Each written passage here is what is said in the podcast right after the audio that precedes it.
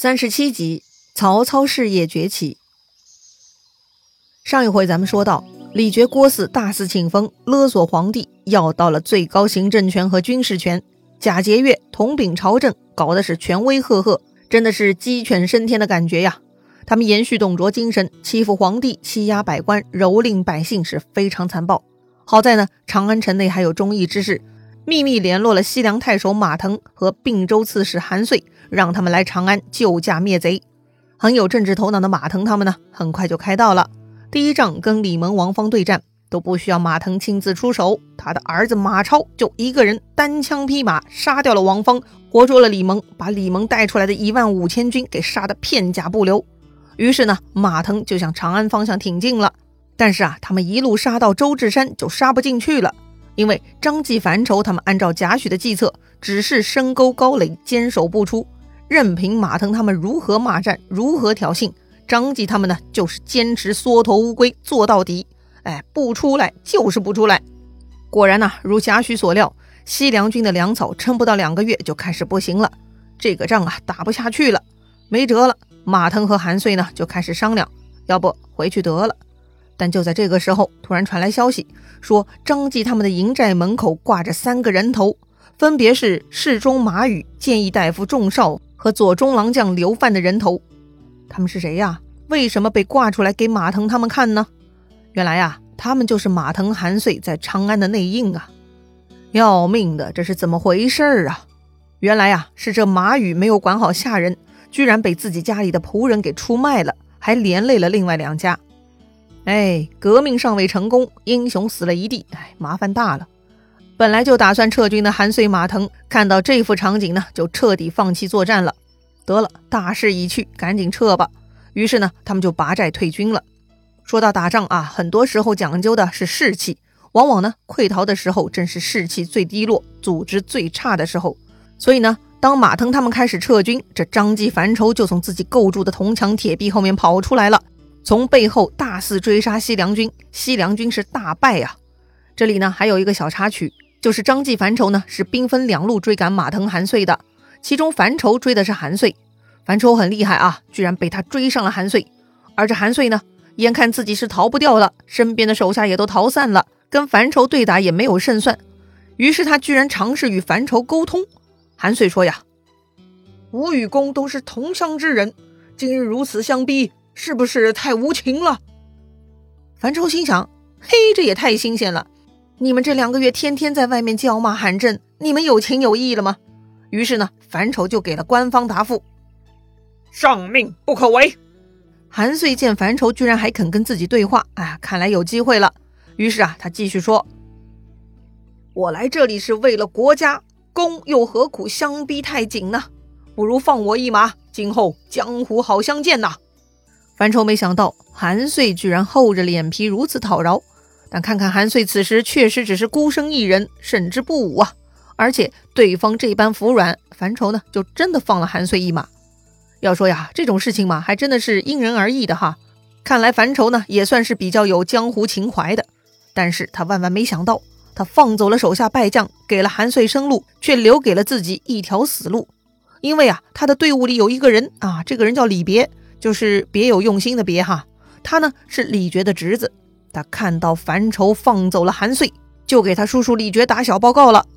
要说呀，李珏本来就对樊稠有意见，因为樊稠颇得人心，李珏是有些妒忌的。所以呢，听说樊稠放走了韩遂，李珏认为樊稠这厮又在收买人心，结交敌人。哼，这回老子就不客气了。李珏大怒，他要准备讨伐樊稠。但这个时候呢，贾诩又来给意见了，说呀，要杀樊稠，何必大动干戈，摆个庆功宴，把张继、樊稠一起请过来喝酒，到时候干掉樊稠，毫不费力呀。哎呀，这贾诩就是这么腹黑哈。李傕深以为然，哎，确实是个好主意。于是呢，他就按照李傕的计策，把樊稠骗来吃饭了，大家乐呵呵的庆功喝酒，是吧？赶走西凉军了，确实值得庆贺嘛。他们几个呢，嘻嘻哈哈，跟从前一样啊，气氛很好。但是酒过三巡，菜过五味，突然李觉脸色一变，质问樊稠：“樊稠，你为什么跟韩遂私通，预谋造反吗？”樊稠大惊啊，还没来得及说话呢，埋伏在屏风后面的刀斧手就冲了出来，把这个樊稠的脑袋给砍下来了。正在喝酒的张继还没回过神来呢，看到兄弟樊稠就这么被砍了，瞬间吓得是魂不附体啊，立刻就趴到了地上。李傕呢，安慰张继说呀：“樊稠要谋反，所以杀了他。你是我的心腹，不必惊慌。”当下呢，他把樊稠的军队就交给张继管理了，让张继去红农守着。樊稠被干掉了，张继也被吓破胆了。很好啊，此时真正掌权的呢，就是李傕和郭汜了。自从马腾他们的西凉兵被赶走之后，就再也没人来干扰李傕他们了。他们呢？作威作福是非常愉悦啊，不过贾诩很有脑子，经常劝他们安抚百姓，结交贤良豪杰，朝廷嘛也算是有小小的稳定了。好吧，政权更替的游戏暂停了啊，但当时民不聊生的社会问题呢，还是一天天在加重。黄巾起义啊又来了，这回呢发在青州，也就是今天山东省北部地区了。这群人呢其实已经是土匪了，他们打着起义的名号劫掠良民。李傕朝廷嘛，也得管这个事情。这个时候，所谓共领朝政的太仆朱俊就站出来说话了。确实，对于评判黄巾，他有经验啊，也比较有发言权。朱俊认为，镇压黄巾叛乱，此事只有曹操能办。为什么只有曹操可以办呢？想当年，曹操、刘备、孙坚都跟着打过黄巾，战功都不错。但这个时候，孙坚已经死了不谈，刘备在平原县是个小官，手里没人马。而曹操呢，现在是东郡太守，手里有不少军兵，是相对势力最大的，所以呢，可以命他讨贼，肯定是可以攻破反贼的。于是呢，李傕就同意了，连夜让人去找曹操，命令曹操和冀北相报信一同破贼。还记得报信吗？哎，他出场好几次了哈。第一回是他发现董卓有问题，跟袁绍、王允都说了，但是他们不理嘛，所以报信就跑回自己老家了。第二次呢，是十八路诸侯伐董卓。报信也是诸侯之一，他当时派自己的弟弟去抢孙坚的头功，结果功劳没捞到，他弟弟呢却被华雄给砍死了。这一回呢，报信又被李傕给想起来了，派他跟曹操一起去平黄巾之乱。可惜呢，这一回是报信的闭幕式了，他呢被黄巾贼给杀败了，从此就关机下线了。而曹操呢，果然如朱俊所说，他是所向披靡啊。书上说曹操。操追赶贼兵，直到冀北，降者数万。操既用贼为前驱，兵马到处无不顺降。意思就是啊，数以万计的黄金反贼呢，都向曹操投降了。曹操还让投降的黄巾贼作为先锋，于是所到之处，大家都顺从投降。书上没有交代这个曹操是用的什么方法，使得这么多黄金反贼投降哈。但我们可以回顾一下哈。之前吕布在长安城外跟李傕这群人对打的时候，因为对手下太严厉，导致手下纷纷投降叛军，所以啊，大量黄巾反贼向曹操投降，无非是因为黄巾内部管理有问题，外加曹操纳降条件优厚吧？是啊，你看啊，投降的黄巾兵呢，还被派作下一站的先锋，可见投降以后的事业发展还不错呢，说明曹操的管理呢是有些水准的，也就三个多月。这个曹操呢，就招安到投降的兵士，居然达到三十多万，加上他们的家属，男女人口呢，达到了一百多万。孙子兵法中提倡的战争最高境界，那就是不战而屈人之兵。这曹操能够不杀而纳降，这才是作战的最高境界呀！李傕朝廷看到曹操果然获胜了，就加封曹操为镇东将军。此时的曹操就真正做大了，一方面获得了加封，有了更高的官位。另一方面，他获得的这一百多万老百姓呢，就是巨大的资源。为啥说老百姓是巨大资源呢？还记得董卓当年迁都长安，拖着很多老百姓同行吗？因为老百姓就是根本，是基础，是资源的创造者，提供粮食、税赋、军力，是统治者策略的执行者。所以这次曹操获得一百多万人口，那就是巨大的财富啊！他从这些人之中挑出精锐青壮年，编成自己的军队。号称青州兵，剩下来的嘛，全部去务农，这样军粮也有了长久的供给和保障。从此呢，曹操实力大增，威名也远播了。既然事业做大了，管理队伍嘛，也必须要扩充了。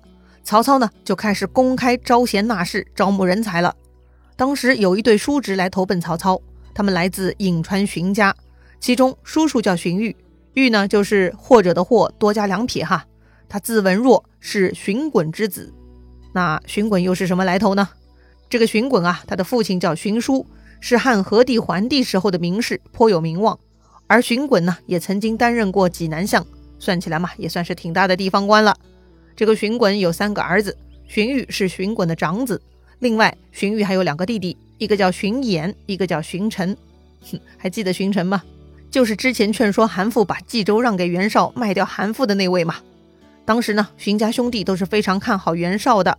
荀臣帮袁绍说话，而大哥荀彧也在袁绍手下效力。但是啊，荀彧非常智慧，他看穿了袁绍，觉得他没前途，所以呢，一直在考虑要另谋出路。这回看到曹操做大了，荀彧呢就来投靠曹操了。荀彧啊是个非常厉害的人才，他不光有一般谋士的计谋智慧，他还有大局观，他看得远，有战略规划的能力。哎，就像后来的诸葛亮一样啊，所以呢，曹操跟他一沟通，就发现荀彧太牛了，非常高兴啊，称荀彧为“吾之子房”，哎，就是我的子房啊。子房是啥东西啊？子房是个人呐，他就是西汉开国功臣张良的表字。那个张良对刘邦来说实在是太重要了，所以呢，曹操把荀彧比作张良，却是因为荀彧的才华堪比张良。同时呢，也是曹操把自己暗暗比作刘邦呢，嘿嘿，所以曹操的野心此时就可见一斑了。